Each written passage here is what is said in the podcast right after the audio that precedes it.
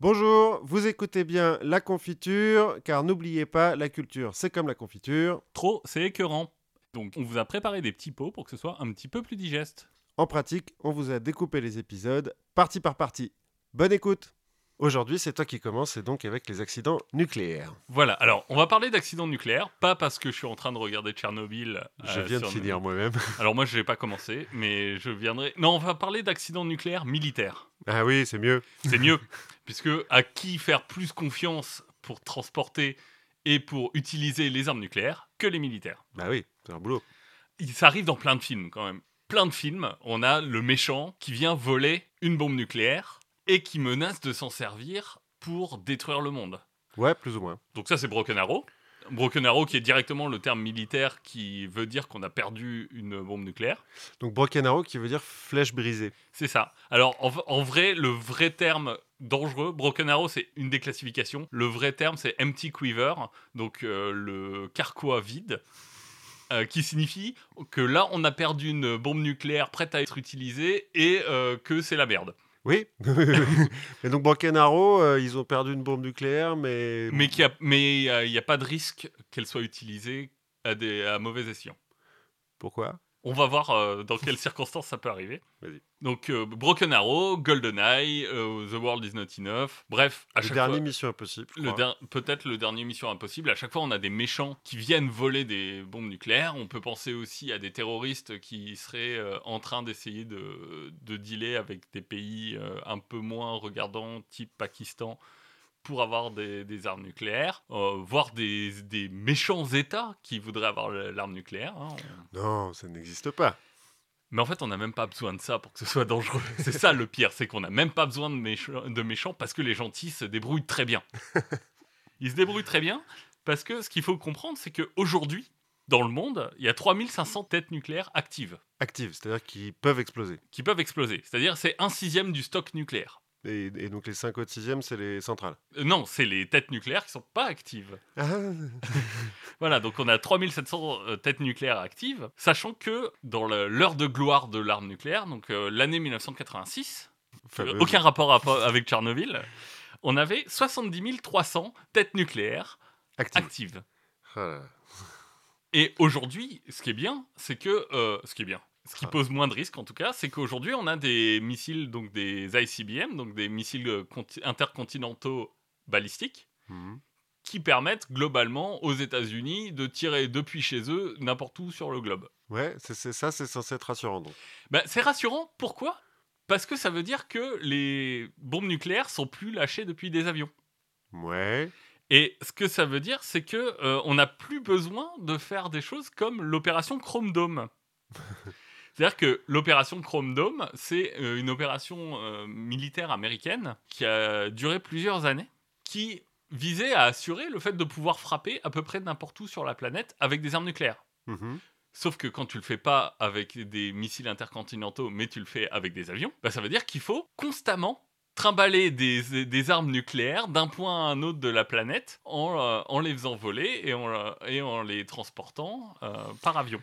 Leur idée, c'était d'avoir toujours des avions en l'air avec des bombes nucléaires dedans? Non, l'idée c'est c'est d'avoir toujours des bombes nucléaires quelque part euh, Ah avec des, des avions prêts à décoller. Mais les bombes nucléaires, tu as besoin de maintenance, tu as besoin Ouais, de ouais. changer les stocks. Donc en fait, ce, qui, ce que ça veut dire, c'est que constamment, bah, tu transportes un peu partout du matériel nucléaire. Oui, facile. Facile. Et ce que, ce que ça veut dire, c'est que tu avais des B-52, donc euh, les, les gros bombardiers américains, les forteresses volantes, qui se baladent, euh, qui se baladaient un peu partout sur la planète pour pouvoir être prêts au, au cas où. Ce qui veut dire aussi que ça veut dire que les B-52, euh, armés de bombes atomiques, survolaient de façon régulière des pays non atomiques. Genre euh, la France, par exemple. Ah non, Enfin, qui est un pays atomique, mais enfin. Genre l'Espagne, par exemple. Oui. hmm. typiquement. L'Espagne, puisque c'est ça dont on va parler, et le problème c'est que sur ces routes pleines de pays non atomiques, bah, il faut quand même se ravitailler, Mhm. Faut faire le plein, quoi. il faut faire le plein. Et donc on va pas poser des, des avions avec des bombes nucléaires? Bonne idée. Voilà, donc on fait le plein en vol. oui, Mais faire le plein en vol, c'est un peu dangereux. sans deck. Donc c'est ce qui, pa- c'est ce qui s'est passé à Palomares. Donc là, on est en 1966. Donc on est le 10, juin, euh, le 10 janvier 66. Donc on a un B-52 qui porte 4 têtes nucléaires.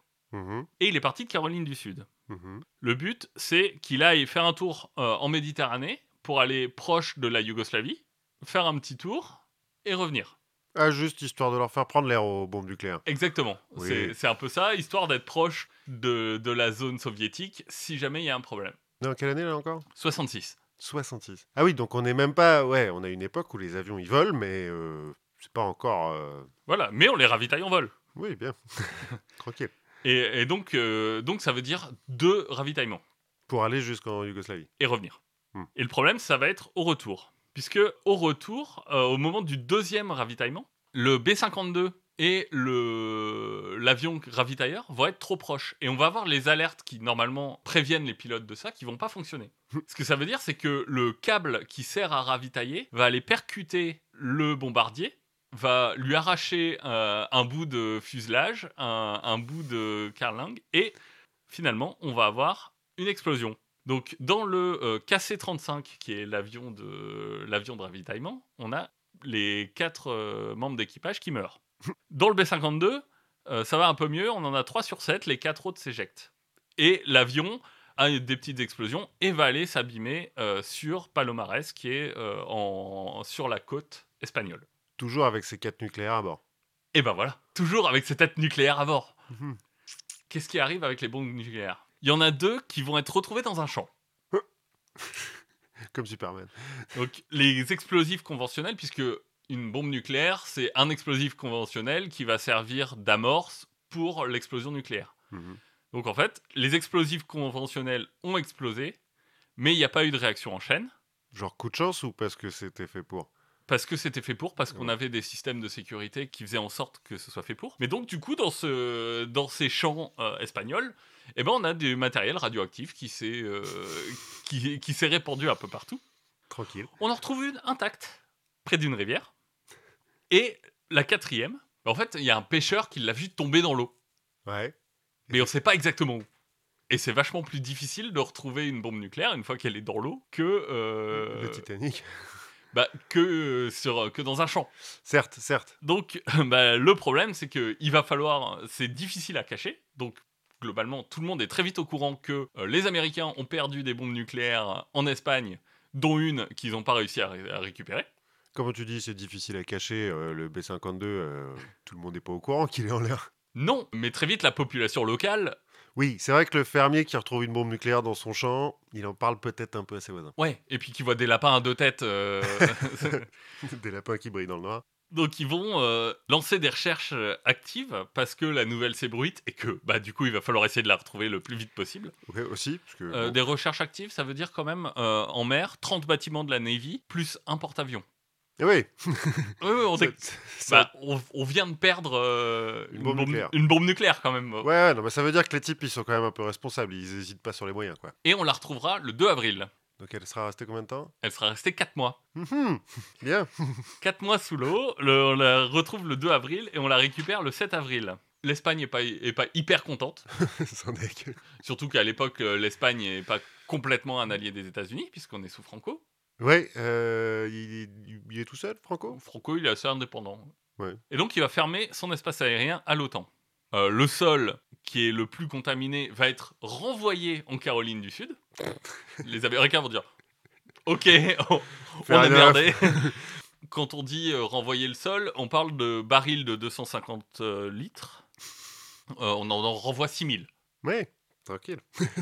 Voilà. Le reste, il va être mélangé avec des couches de terre propre pour un peu disperser le- la radioactivité. En 2000, euh, on va quand même retrouver deux grandes tranchées qui sont complètement contaminées. Les Américains vont dire oui, on va payer. Euh, je crois qu'ils n'ont toujours pas payé pour euh, réaménager ça. On a eu plusieurs accidents de ce type, en fait.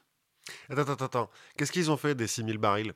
Bah, ils les ont renvoyés en Caroline Oui, du Sud. une- Et là, j'imagine qu'ils les ont euh, Enterrés enterrés. Comme... C'est le seul truc qu'on sait faire avec les déchets radioactifs. C'est rassurant. Donc ils ont dû les enterrer. Et on a eu plein d'autres accidents en fait. Euh, il y a une vingtaine de, de Broken Arrow comme ça, qui sont en fait des avions, puisqu'on a nos 3750 euh, bombes qui se baladent un peu partout, et donc on a nos avions qui régulièrement ont des problèmes, s'écrasent dans l'océan, euh, donc il, il reste quelques bombes nucléaires au fond de l'océan.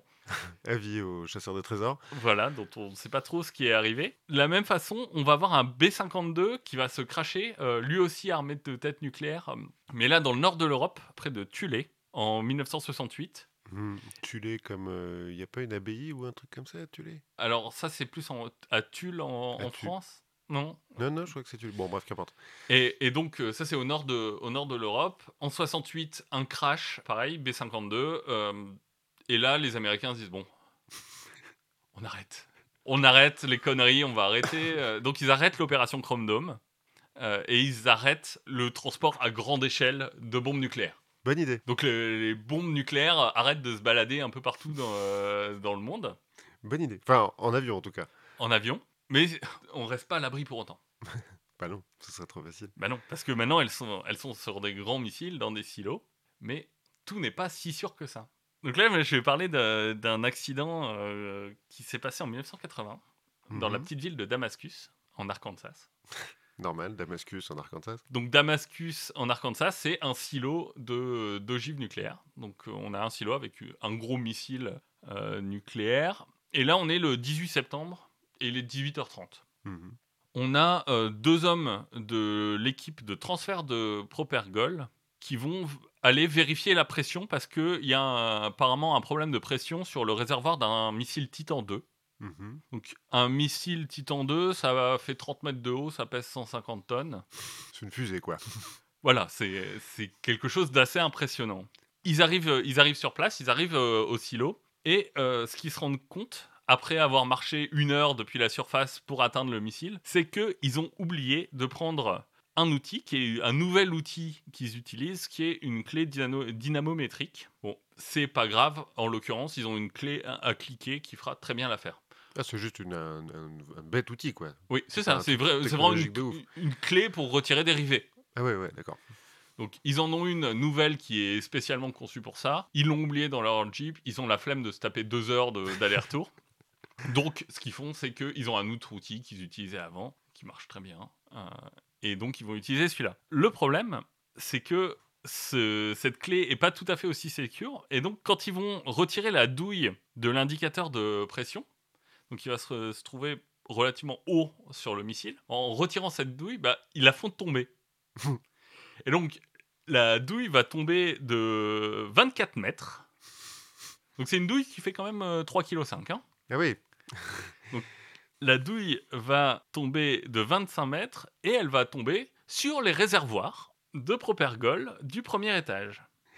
je suis pas sûr de ce qu'est le propergol, mais je Alors, suppose en fait- que c'est un peu explosif. En fait, la façon dont ça marche, une fusée, c'est que, en gros, tu as deux réservoirs de carburant différents. Propergol, c'est le nom, euh, c'est le nom générique, hein, c'est le nom des, du carburant de propulsion. En l'occurrence, ici, tu as l'aérosine 50, et c'est un combustible qui va s'enflammer spontanément quand on le met en contact avec le peroxyde d'azote. Mhm. Donc c'est une, euh, une réaction pour nos chimistes, c'est une réaction classique d'oxydoréduction Bien sûr. Très exothermique. Donc, quand on met les deux en contact, paf, ça explose, euh, ça s'enflamme et ça permet de faire la propulsion. Ok, jusque-là. Jusque-là, tout va, tout va bien. Donc, on a une grosse, grosse fuite de cette aérosine 50 qui commence à remplir le silo. À cause de la douille qui est tombée de 25 mètres. Voilà, et qui a déchiré complètement le, le fuselage du réservoir. Ce qu'il faut savoir, c'est que notre missile, il est quand même euh, armé d'une tête nucléaire qui fait euh, 9 mégatonnes. Alors, par comparaison, parce qu'on compare toujours avec Hiroshima, 600 fois. une broutille, quoi. Une broutille. De quoi raser une ville comme Paris, quoi. Oui, voilà. De, de quoi faire un, un beau petit trou. euh. Donc, bah, on a cette, euh, cette fuite de gaz. On évacue tout le monde dans le silo, bien sûr. Le problème, c'est que bah, la fuite de gaz, ça veut dire que le gaz sort du réservoir. Mhm. C'est-à-dire que le réservoir se vide petit à petit. Et ça veut dire que sa- son intégrité structurelle est compromise. Mhm. Puisque comme il n'a plus le gaz sous pression, bah, il menace, lui, de s'effondrer sur lui-même. Ah, avec le reste qui est au-dessus. avec le reste qui est au-dessus.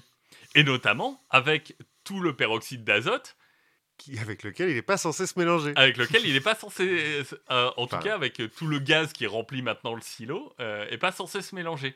Donc, il y a un gros risque. Euh, Il y a un gros risque de départ de feu euh, avec tout ce que ça peut impliquer. Ce qu'on va faire, c'est qu'on va envoyer deux hommes qui vont rentrer dans le, dans le silo, deux techniciens.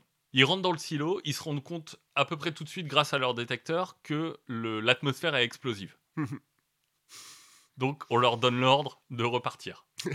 Et de pas allumer de cigarette. Voilà. Quelques temps après, quelques minutes après, la hiérarchie va, les, va en renvoyer un pour activer les ventilateurs. Bonne idée. Bah, pour que pour dissiper en fait euh, l'atmosphère explosive euh, et pour pouvoir euh, essayer de travailler. Le problème, c'est que bah, lui il rentre, il se dirige vers les ventilateurs et là, ça explose. Comment ça Le silo explose Le silo explose, donc le couvercle du silo va être éjecté. Sachant que ça doit pas être un, couvercle tupperware. Bah, le couvercle il fait 740 tonnes. Oui. Voilà, donc ça donne une petite euh, idée de, de l'explosion. Continue. Le deuxième étage et l'ogive sont expulsés aussi du, du silo. Euh, le deuxième étage, lui, va exploser euh, directement à la sortie du silo. Et l'ogive, eh ben, on va la retrouver 30 mètres plus loin. Et elle n'a pas explosé. Oh putain. Euh, bilan. On a un complexe euh, de stockage de missiles qui est Titan 2 qui est détruit. Ouais. On a quand même 21 blessés Ouais, bah 740 tonnes de métal qui se baladent dans l'air. et un mort. Le type qui était en bas. Le type qui était rentré. ouais.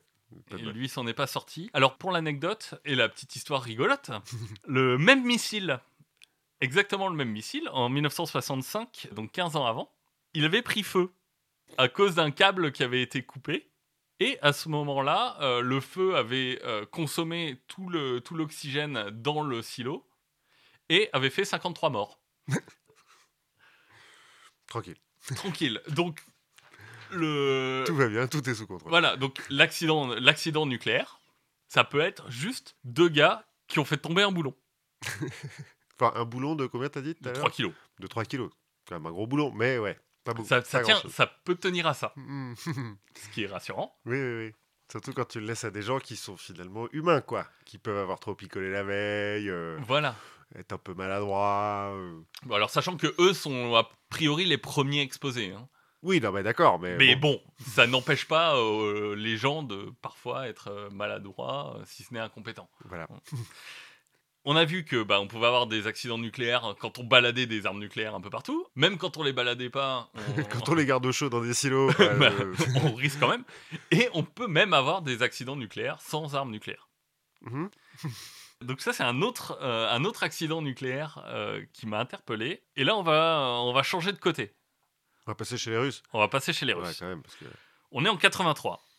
On est euh, dans un contexte de guerre froide, Mhm. mais on est à un moment où il y a particulièrement de tension. C'est-à-dire que le 1er septembre 83, on a un vol euh, entre euh, New York et Séoul qui survole l'espace aérien russe. Mhm. À l'intérieur, on a un représentant euh, au Congrès. Et bah, il viole euh, l'espace aérien russe. Donc il y a un Sukhoi, euh, donc un avion de combat russe, qui décolle et qui là-bas. Bref, tout va bien entre les, les deux super pouvoirs. Petit incident diplomatique euh, de rien du tout. Ce qui fait que euh, le premier ministre russe de l'époque, donc Andropov, Mhm. est un petit peu paranoïaque et a très peur d'une attaque nucléaire américaine. Un petit peu paranoïaque, comme tous les dirigeants russes, tu veux dire.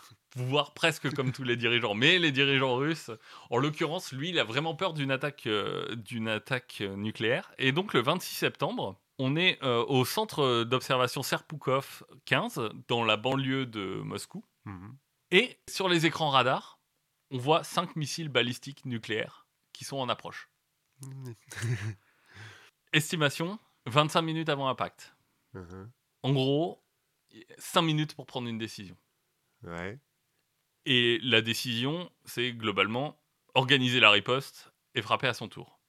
Bah ouais, ouais. Et donc pour ça, il faut que euh, le colonel qui est en charge téléphone euh, au commandement. Donc le, colo- le colonel qui est en charge, c'est, il s'appelle Petrov, il a 44 ans. Il dirige le centre et en fait, il est au milieu d'une, euh, il est coincé un peu au milieu. Lui, il est le chef du centre et ses dirigeants rapportent, ses supérieurs rapportent directement à Andropov. Mhm. Et donc lui, il est entre le, le communicateur d'un côté qui lui raconte tout ce que les gens voient dans le centre et de l'autre côté, sa ligne directe vers le Kremlin où, où il, doit, il doit gérer la- les politiciens.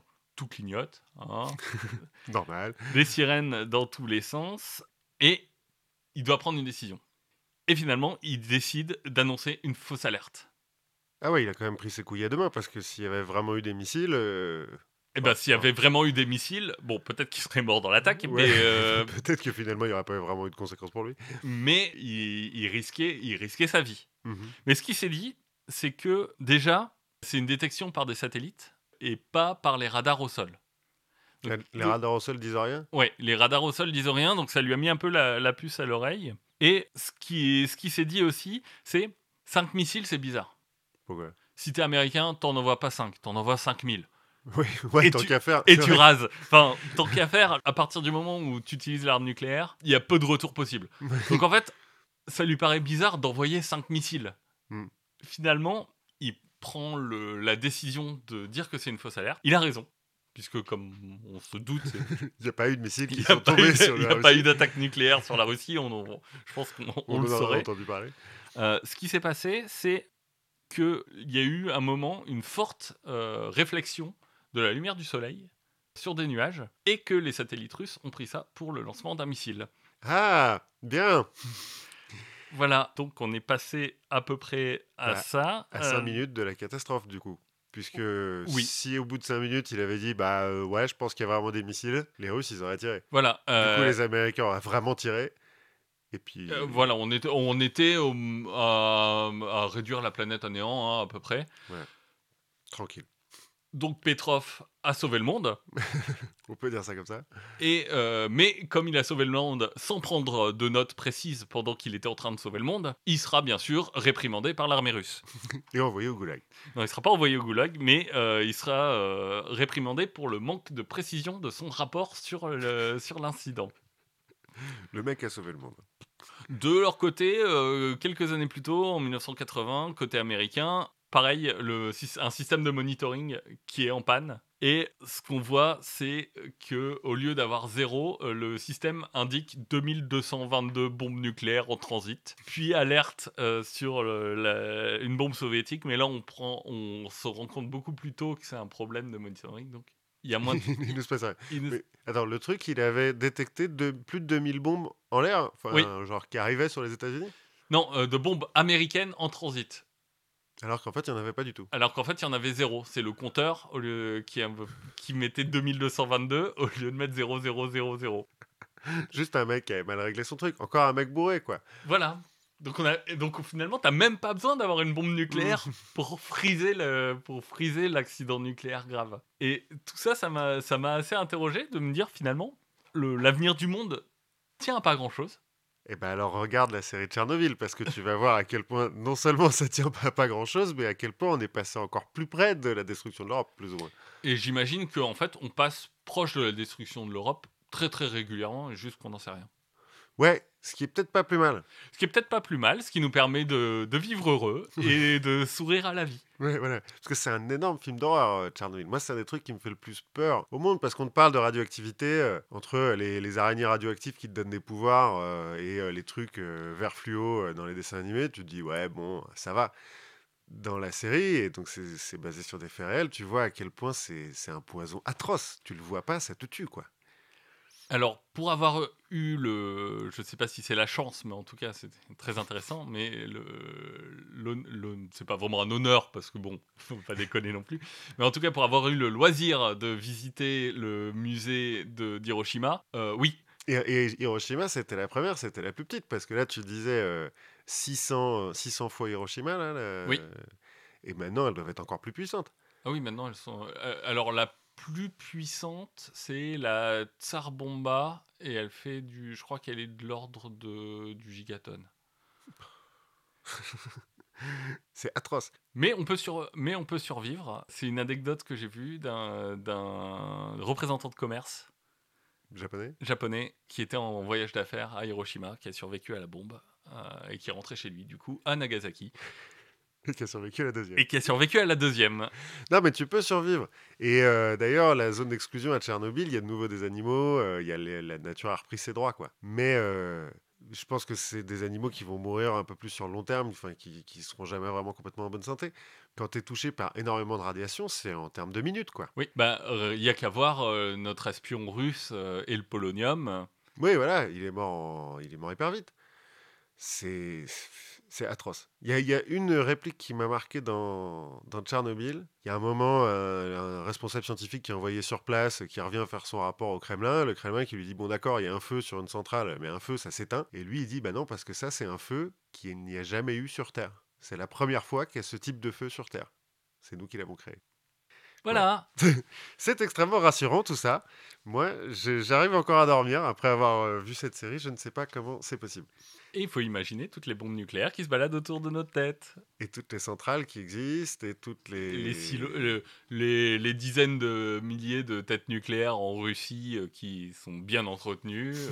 qui sont perdus au milieu de la toundra. euh, Les, les sous-marins nucléaires qui sont quelque part. et Nicolas Cage. Heureusement qu'on a Nicolas Cage, parce que sinon, qu'est-ce qu'on ferait? Eh bien,